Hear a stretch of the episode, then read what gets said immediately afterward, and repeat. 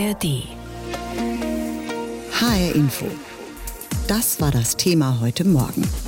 Aus den Ghettos in die Charts. 50 Jahre Hip-Hop.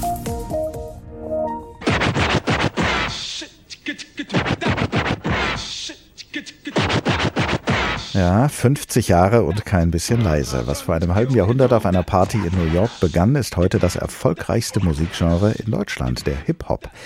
Wer es nicht glaubt, braucht nur in die Charts zu gucken. Auf Platz 1 steht dort der Ludwigshafener Rapper Apache 207. Und zwar mit seinem Song Komet, den er gemeinsam mit Udo Lindenberg gemacht hat. Und wenn ich gehe, dann so wie ich gekommen bin, wie ein Komet, der zweimal einschlägt. Vielleicht tut es weh, doch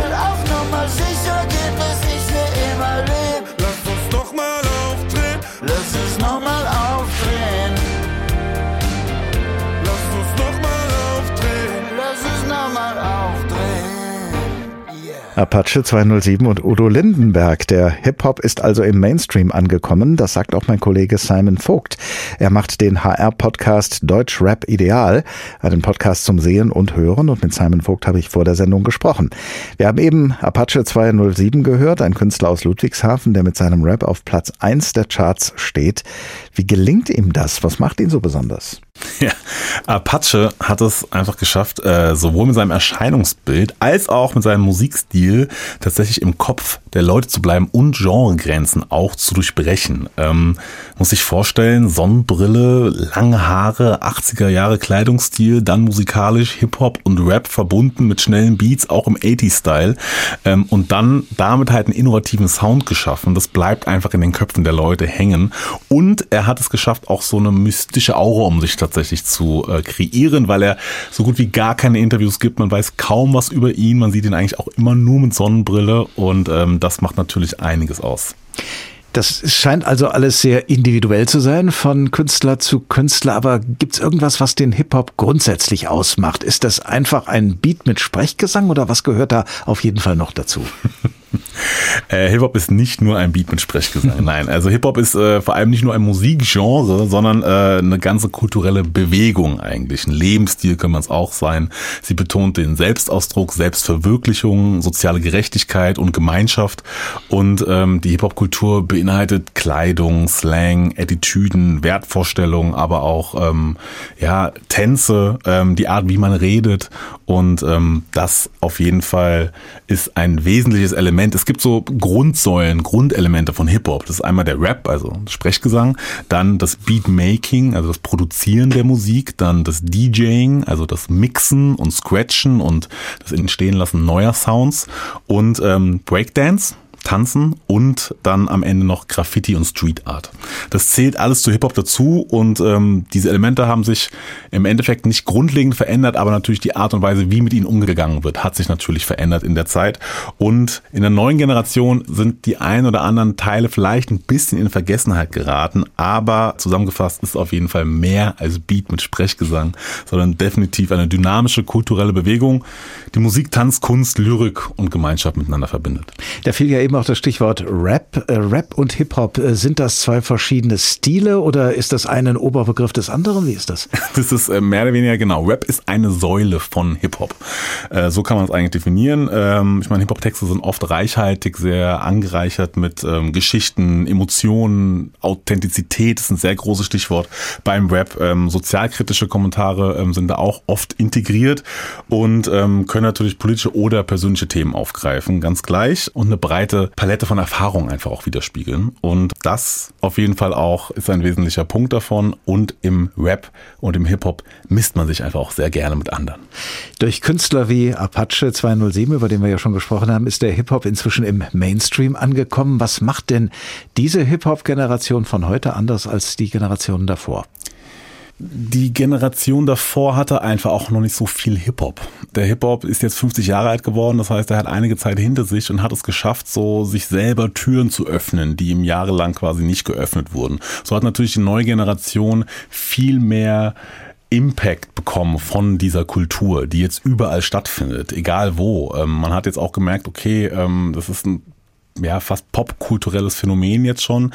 Also der Underdog ist quasi zum Star geworden jetzt und ähm, hat es natürlich geschafft, jetzt in der Lebensmittelindustrie, bei Autokonzernen, in TV-Shows und sonst überall stattzufinden. Und das ist natürlich ein wesentlicher Punkt. Dazu kommt, dass sich natürlich äh, diese ganze Kultur auch einfach sehr dynamisch und schnell weiterentwickelt hat, weil man als Hip-Hop-Fan oder als Hip-Hop-Schaffender auf jeden Fall immer darauf angewiesen war, es selber zu machen. Das heißt, sehr viel Selbstverwirklichung, sehr viel Selbstwirksamkeit auch. Und da war man einfach darauf angewiesen, irgendwie versuchen, neue Wege zu gehen. Und das hat man jetzt geschafft. Und nach 50 Jahren sprechen wir hier bei H-Info jetzt drüber. Mhm.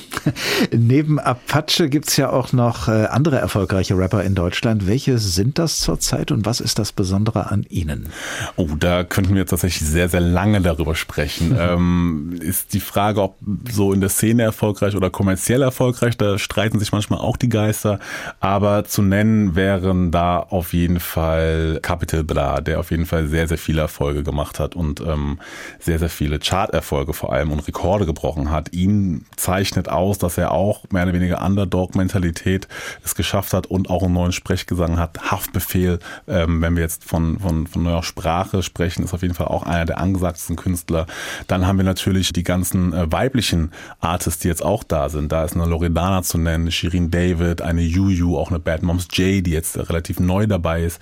Und äh, da jetzt auf die einzelnen individuellen Fähigkeiten quasi oder Merkmale einzugehen, würde, glaube ich, unseren Rahmen sprengen. Aber sie haben auf jeden Fall immer das große Talent, ihre Hörerschaft sehr abzuholen, da wo sie sind, sehr authentisch das zu verkörpern, was sie machen und einfach ein Lebensgefühl wieder zu spiegeln, was sich, glaube ich, in der jungen Generation auf sehr großen Anklang stößt.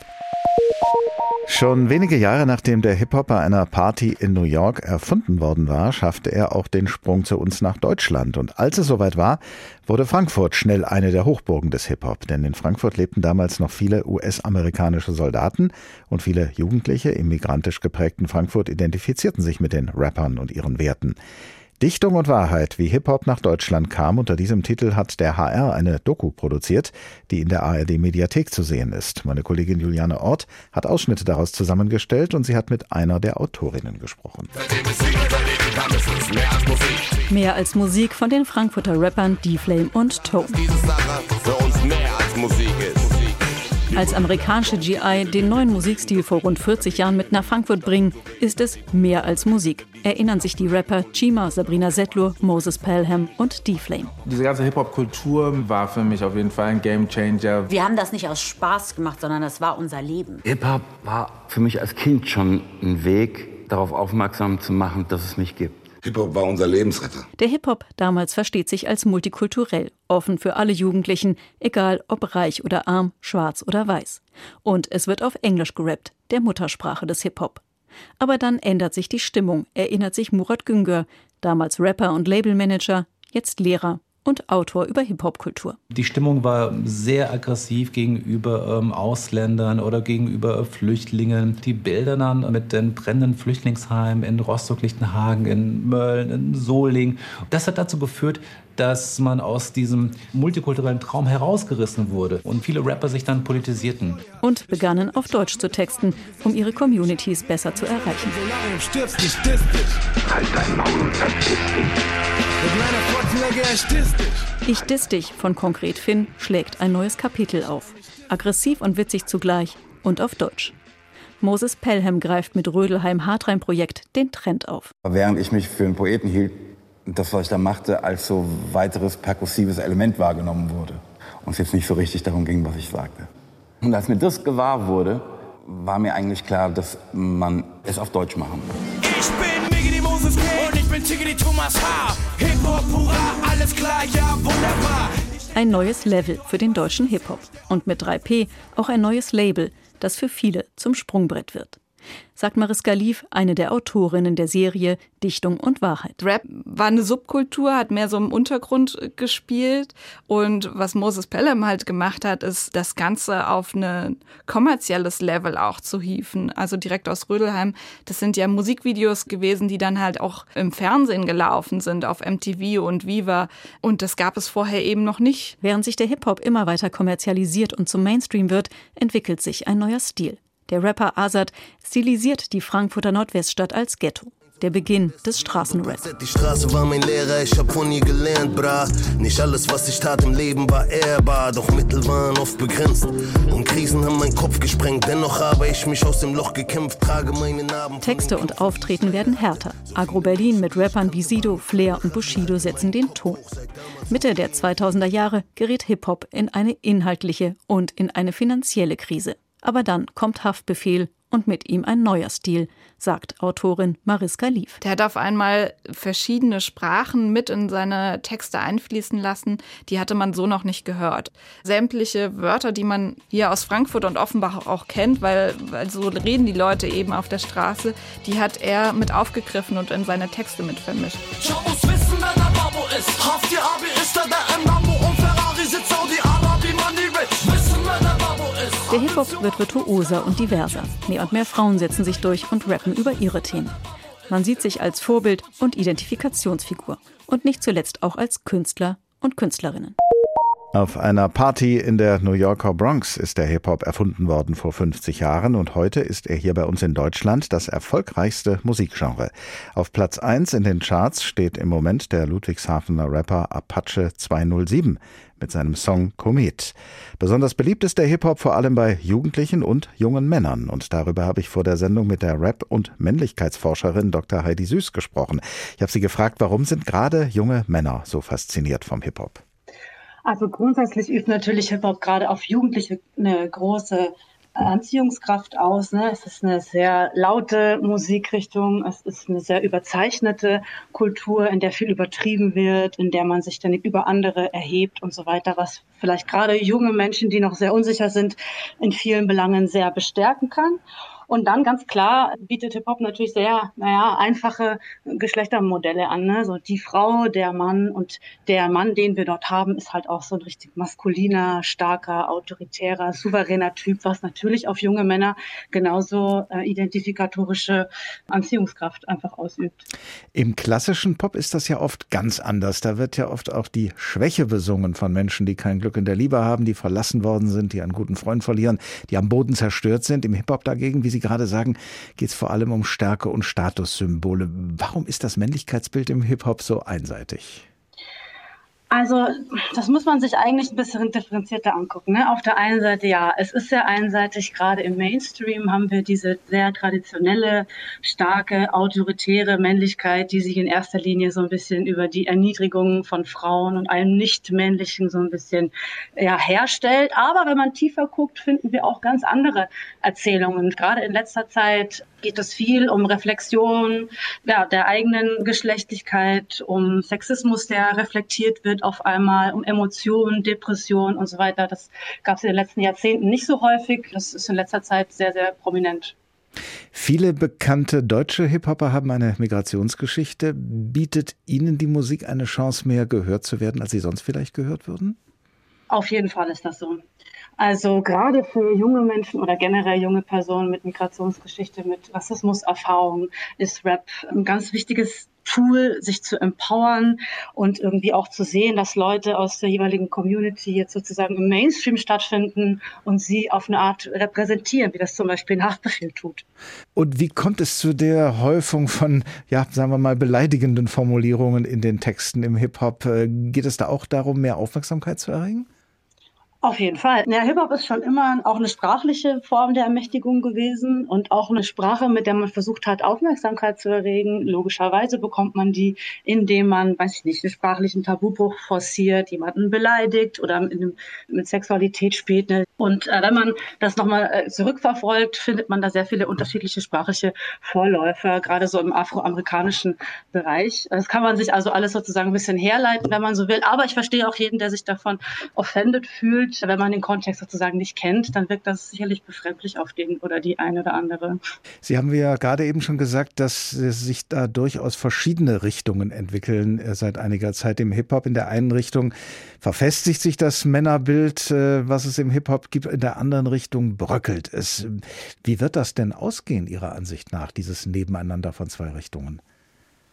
Ja, da bin ich auch gespannt, wie das ausgehen wird. Ich glaube nicht, dass es ausgehen wird in dem Sinne. Ich denke eher, dass es koexistiert und schon immer auch auf eine Art und Weise koexistiert und sicherlich auch noch eine Weile koexistieren wird. Und wir dürfen gespannt sein, wohin sich das entwickelt. Ich bin gerade sehr guter Dinge. Ich sehe sehr viele sehr progressive Geschlechterperformances im Rap, auch im Mainstream-Rap so ein bisschen zumindest. Und der große, starke Macho, der ja auch wirklich aus der Zeit gefallen wirkt, hoffe ich und glaube ich, ist also langsam abgemeldet. Inzwischen gibt es ja auch immer mehr bekannte Frauen im Hip-Hop, Shireen David zum Beispiel oder Juju. Wie positionieren die sich zwischen den ganzen Männern? Ja, das ist tatsächlich eine der krassesten Entwicklungen, muss man sagen, dass wir so viele Frauen inzwischen im Rap haben, auch im Mainstream-Rap, auch wenn es insgesamt das Geschlechterverhältnis immer noch nicht so ganz ausgeglichen ist. Das würde ich auf jeden Fall auch sagen, mit Blick auf 40, 50 Jahren Hip-Hop-Geschichte ist wirklich eine ganz besonders irgendwie hervorzuhebende Entwicklung. Und ähnlich wie ihre Geschlechtsgenossen, sehr stark, sehr präsent. Es geht auch hier sehr viel um Körperlichkeiten, auch sehr viel um Sexualität. Und es wird sich auch hier durch eine besonders explizite Sprache selbst ermächtigt. Wenn wir jetzt mal 50 Jahre in die Zukunft schauen, über welchen Hip-Hop werden wir wohl beim 100. Geburtstag sprechen? Was meinen Sie? Also auf jeden Fall werden wir über Hip-Hop sprechen, das hoffe ich doch sehr. Ja, wir, wir beide weiß ich nicht so genau, aber grundsätzlich wir beide, schon. Ja. Also wir beide wahrscheinlich nicht, aber hoffentlich doch andere. Hip-Hop ist die langlebigste Jugendkultur der Welt. Ich gehe fest davon aus, dass es ihn auch noch in 50 Jahren gibt und ich denke, er wird noch diverser sein als jetzt und es wird noch mehr Akteure, Akteurinnen geben, die dort irgendwie mitmischen, die dort Erfolge feiern, die das Genre immer weiter denken. HR Info, das Thema. Diesen Podcast finden Sie auch in der ARD Audiothek. Das ganze Jahr schon feiert New York den 50. Geburtstag des Hip-Hop. Eigentlich hätte das Universal Hip-Hop Museum in der Bronx dazu eröffnet werden sollen, aber das wird nun doch erst nächstes Jahr fertig. Nun muss die große Geburtstagsausstellung gegenüberreichen. Die Bronx, das ist die Wiege des Hip-Hop. Von dort aus hat er sich in fast jeden Winkel der Welt verbreitet. It's like a jungle sometimes. It makes me wonder how I keep from going under. I thank Almighty God and I thank all you hip hoppers. Ein heiliger Moment für die Hip-Hop-Gemeinde in der Bronx. Selbst den härtesten Rappern stehen die Tränen in den Augen, als vor zwei Jahren der Grundstein für ihr Museum gelegt wird. Auch DJ-Legende Grandmaster Flash. This is a really special. This is a really, really special time. Der Hip-Hop wird verewigt am Ort seiner Geburtsstunde und die hat der heute 65-jährige DJ in der South Bronx mitgeprägt. Aus Schallplatten holen sie raus, was vorher noch keiner geschafft hat. Pioniere wie Grandmaster Flash, Cool DJ Herc oder LL Cool J. Durcheinandergewürfelte oder zerkratzte Beats. Platten spielen parallel, drehen rückwärts, drehen gegen den Strich.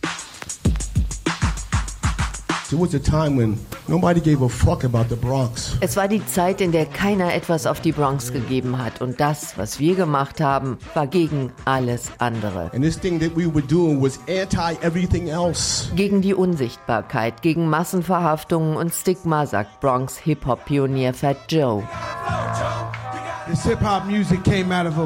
Der Hip-Hop entstand aus der Unterdrückung, aus dem Leid der Menschen. Er kam aus der Bronx, als sie aussah wie Vietnam. Die Häuser niedergebrannt. Die Leute mussten etwas aus dem Nichts machen. Die Bewegung startet 1973 in der Wohnung von Cool DJ Herc. Auf seinen Blockpartys tauchen auch die ersten B-Boys zum neuen Breakdance auf. Zur DJ-Technik kommt Sprechgesang, Rap. Im wohl berühmtesten Ghetto der Welt verbreitet sich jetzt statt Feuer eine völlig neue Kultur, sagt der Sohn des Direktors des künftigen Museums Kyler Buchanan. Auch er ist ein Kind der Bronx und er führt Hip-Hop-Fans durch die Geburtstagsausstellung. Das ist eine Zeitspanne, in der wir unseren Sound entwickeln, unsere Texte und eine Kultur werden, die wir lieben. Wir nutzen unsere Kultur, um zu sagen, hey Regierung, hey Gemeinde, hey Welt, es ist Zeit, unser Leben in den Griff zu bekommen. It's time to start fixing things in our life. Über Graffitis, Rap und Breakdance bricht eine Generation der Abgehängten ihr Schweigen. Je größer die Boombox, desto besser, sagt Kyler. You know. So haben die Leute ihre Botschaft verbreitet mit ihrer Kunst auf U-Bahn-Waggons, ihren Musikkassetten in der Boombox. And getting the word out that way. Pump up the volume, pump up the volume. Und die Geburtstagsausstellung in einem Shoppingkomplex gegenüber der Baustelle soll das bis zur Eröffnung des Museums im nächsten Jahr auch tun. Immer wieder kommen New Yorker Hip-Hop-Größen vorbei. You know, to uh. Rapper Mano wurde vor 50 Jahren in die Hip-Hop-Kultur geboren. Für seine Rolle bei einer Entführung im Krieg um Drogen saß er selbst zehn Jahre im Gefängnis. Der Hip-Hop habe ihm aus der Kriminalität geholfen. Up, you know, culture, you know. Wir sind in einer Straßenkultur aufgewachsen, in der wir uns selbst gesucht haben. Hip-Hop war für mich ein Weg, rauszukommen aus einigen Dingen, in die wir verstrickt waren. Er hat uns ermuntert, die Sache besser zu machen. You know, it gave us the opportunity to do things better. Hip-Hop in New York, in der Bronx hat alles begonnen und deshalb wird dort das Jubiläum natürlich besonders groß gefeiert mit einer großen Geburtstagsausstellung. Aus den Ghettos in die Charts, 50 Jahre Hip-Hop, das Thema heute bei uns. Inzwischen ist es das erfolgreichste Musikgenre in Deutschland. Das liegt unter anderem an Rappern wie Credibil.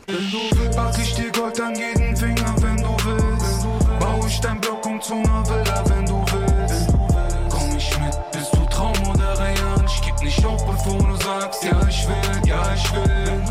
Wenn du willst, das ist sein erfolgreichster Song. Er ist über eine Million Mal im Netz gestreamt worden. Credibil lebt in Frankfurt und ich habe vor der Sendung mit ihm gesprochen und ihn gefragt, was macht Hip-Hop für Sie so besonders?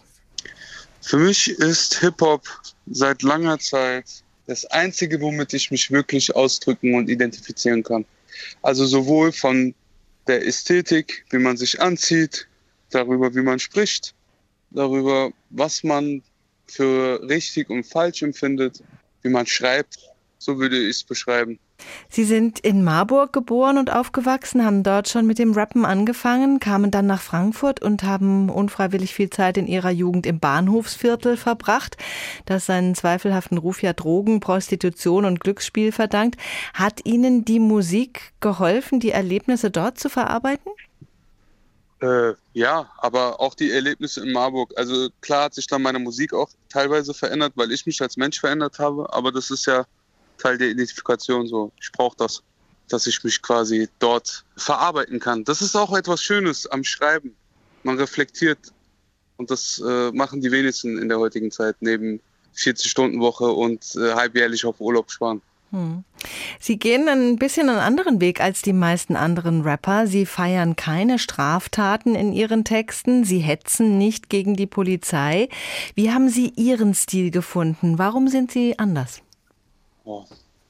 Also ich glaube nicht, dass es mein Stil ist, sondern einfach nur ich selber. Ich glaube, ich wurde so erzogen. Es hat bestimmt auch etwas mit meiner Kindheit in Marburg zu tun, aber am meisten damit, dass ich unter einer Frau großgezogen wurde, die gewisse Wertvorstellungen hat. Und das, was ich sage, entspricht sehr dem, was ich bin.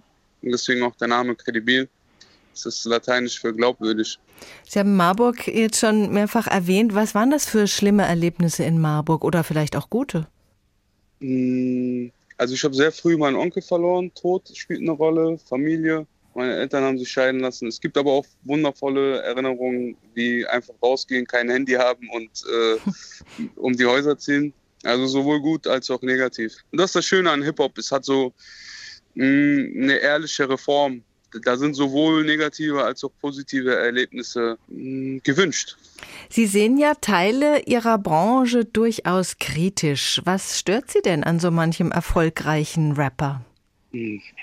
Ich glaube, das ist nicht nur mein, in meiner Branche etwas, was ich kritisch sehe, sondern generell, dass man arbeitet der Arbeit wegen und nicht, weil man etwas verarbeitet oder weil man etwas tut, was man Spaß macht. Ich sage immer, ein Job muss Geld bringen, kann aber Spaß machen und ein Hobby sollte Spaß machen, kann aber Geld bringen.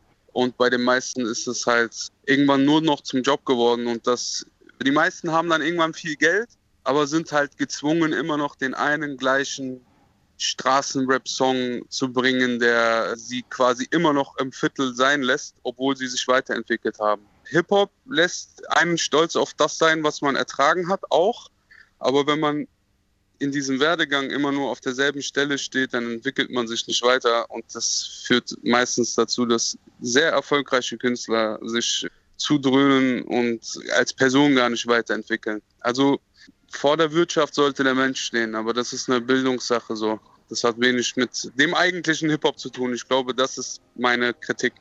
In dem Song, den wir gerade gehört haben, Wenn du willst, da geht es auch um den Reichtum, den Sie erlangt haben. Das Musikvideo beginnt mit einer Nachricht. Baby, das Geld von Sony ist da. Und dann sieht man Sie durch Las Vegas fahren mit Anzug im Casino. In einer anderen Szene haben Sie unzählige Geldscheine in der Hand.